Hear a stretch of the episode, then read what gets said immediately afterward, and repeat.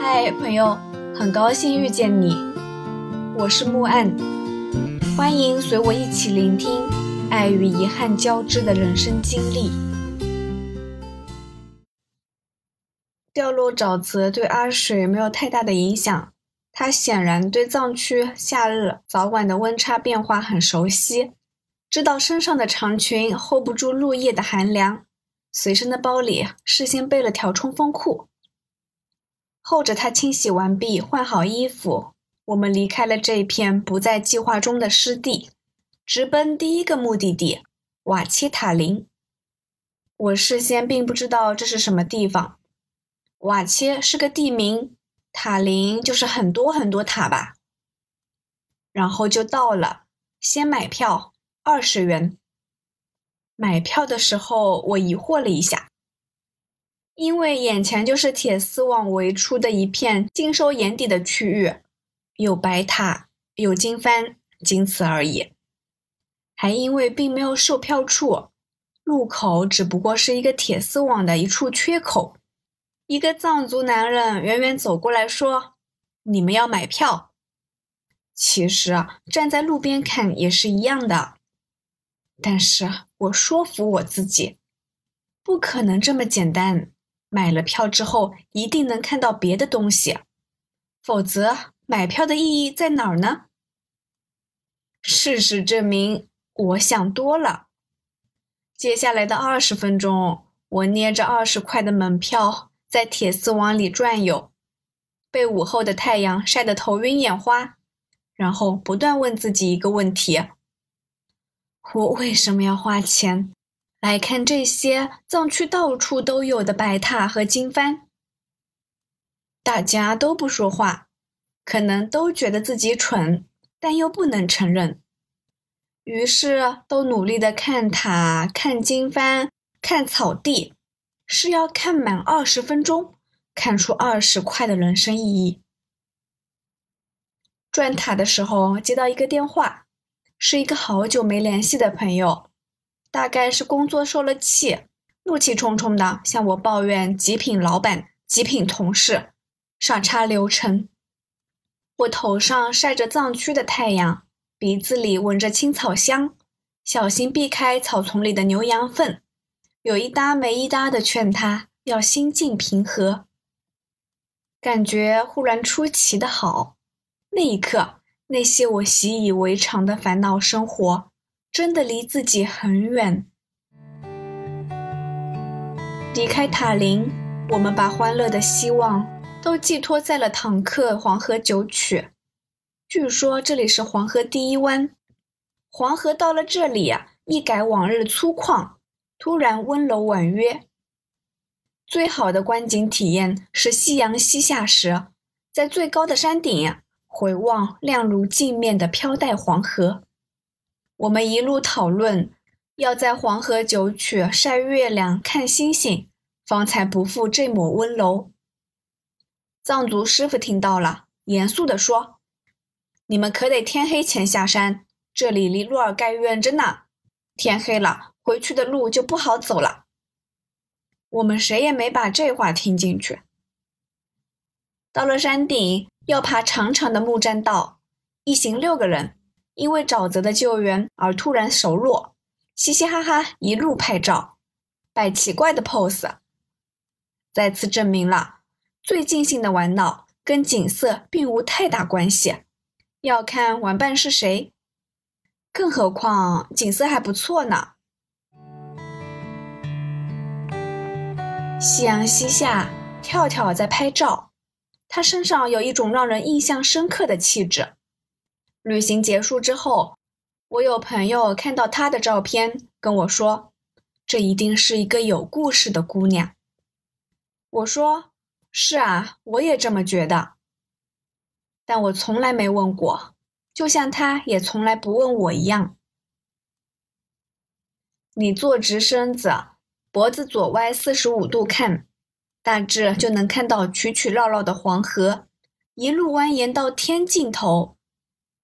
翻了一下相册，可能当时玩的太欢了，我居然没有拍黄河九曲的风景照。四年之后，二零一四年，我在萧索的秋天里再赴甘南。黄河九曲不但有栈道，还有了上下的电梯，景区修得更加华丽。但四年前和我一起在这里晒夕阳、拍搞怪照片的朋友们再无联系。暮色四合之时，我们磨磨蹭蹭的下栈道，想当然觉得天还没黑。我们也算遵循了师傅的指示，天黑前下山了。但栈道比想的要长，天色也比想象中黑得快。真正到达山脚下，天已经全黑了。藏族师傅暴跳如雷，换了是内地的司机师傅，纵然不高兴，客户至上，大概也不会搞得气氛尴尬。但藏族师傅不一样。直来直去，脾气说上来就上来。我们一个个都被骂着上车的。车出堂客，师傅还一直吼：“你们这么不守时，天都黑了！说好了天黑前下来的，草原上天黑了车不好开，会出车祸的。早知道我就不拉你们了。”我们自知理亏，没人敢吭声。而且我也逐渐明白了师傅为什么大发雷霆。草原上没有光亮，一片漆黑，即便有车灯，也很容易迷失方向。看看时间，八点多了，要回到洛尔盖，至少也得十点。继续沉默，这沉默在大约半个小时之后被打破。那时候车光过处。我突然看到了路边站着两个黑影。小林第一个沉不住气，说：“有人。”大姐说：“是要搭车吧？”师傅回答：“不拉。”车子疾驰而过。我挺同情那两个人的，这么晚了，草原深处，想等到一辆车可不容易。跳跳看着车内，小声说。可能是我们车里不够坐吧。师傅听见了，提高了声音说：“够坐也不拉。”他的气好像过去了，声音没那么生硬了。我问：“为什么啊？”师傅从后视镜里看了我一眼，说：“这么晚了，谁知道那个是不是人啊？”这画风突变的。本来是圣人的话题，但可能因为车里人多，大家居然都有点兴奋。想想确实诡异。刚刚经过的地方是草场深处，远离景点，远离车站，什么人会滞留在这种地方搭车啊？我问师傅：“真的吗？”怎么说呢？就我后来接触和聊过的藏族朋友来看。他们对某些事情是深信不疑的，比如在西藏时，包车师傅就信誓旦旦给我讲过他开出租车时遇到鬼的事情，还说有一天晚上他的灵魂被魔鬼抓走了，那个魔鬼骑了个会飞的箱子。师傅说：“不知道啊，反正我们有规矩。”深夜在草原上遇到搭车的都不拉。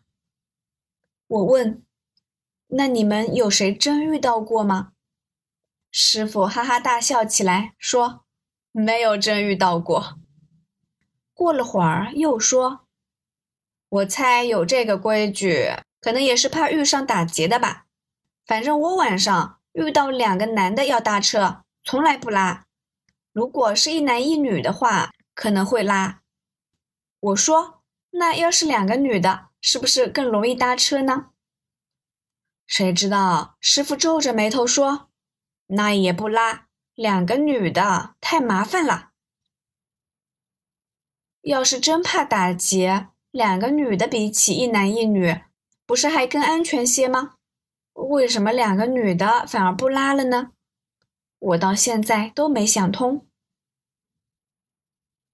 十点多时。车子进入洛尔盖县城，夜里的县城很安静，路边有灯，泾渭分明的把漆黑的草场分割在了城外。神仙居还敞着门，亮着灯，等我们回来。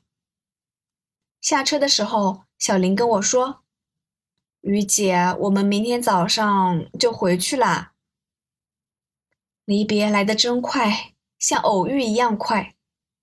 但是我顾不上伤感，我有别的事情要操心。那就是我的鼻翼左侧冒了一个痘。感谢收听，希望这个播客能陪你度过每一段孤独的旅程，彼此温暖，彼此治愈。希望来到这里的你可以放下一天的疲惫。